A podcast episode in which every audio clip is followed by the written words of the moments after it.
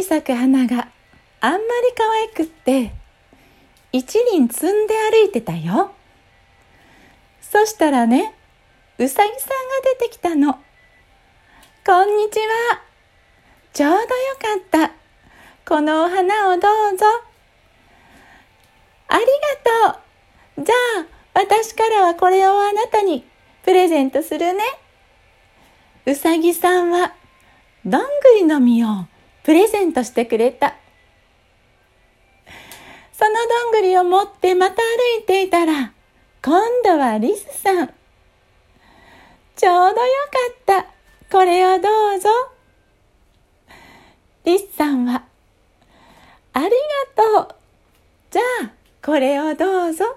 と言って、木の葉っぱを渡してくれた。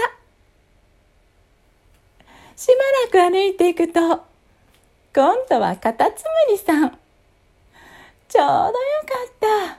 この葉っぱをどうぞ。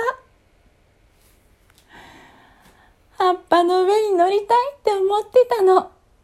ちょうどよかった。ありがとう。